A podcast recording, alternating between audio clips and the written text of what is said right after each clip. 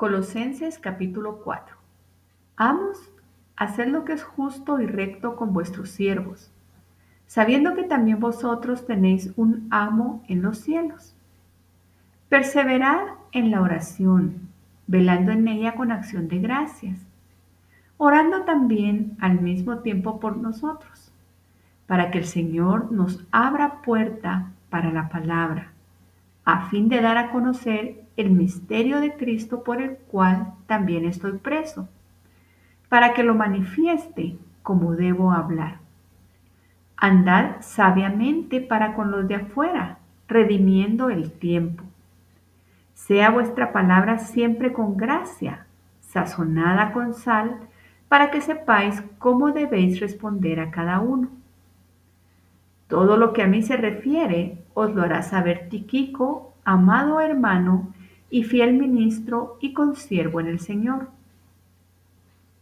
el cual he enviado a vosotros para esto mismo, para que conozca lo que a vosotros se refiere y conforte vuestros corazones, con Onésimo, amado y fiel hermano, que es uno de vosotros.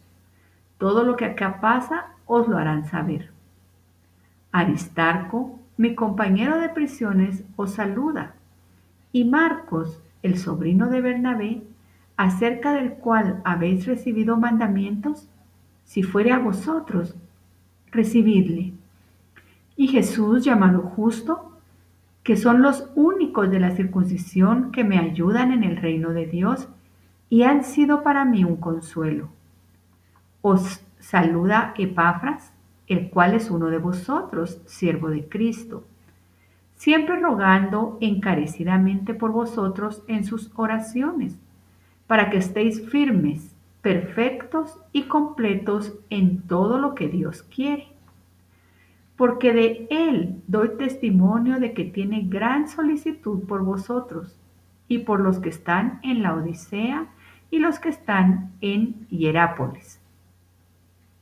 Os saluda Lucas, el médico amado, y Demas Saludad a los hermanos que están en la Odisea y a Ninfas y a la iglesia que está en su casa.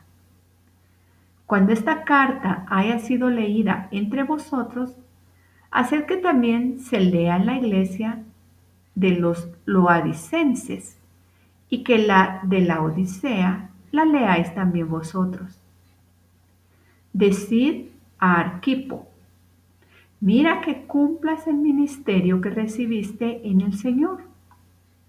La salutación de mi propia mano, de Pablo.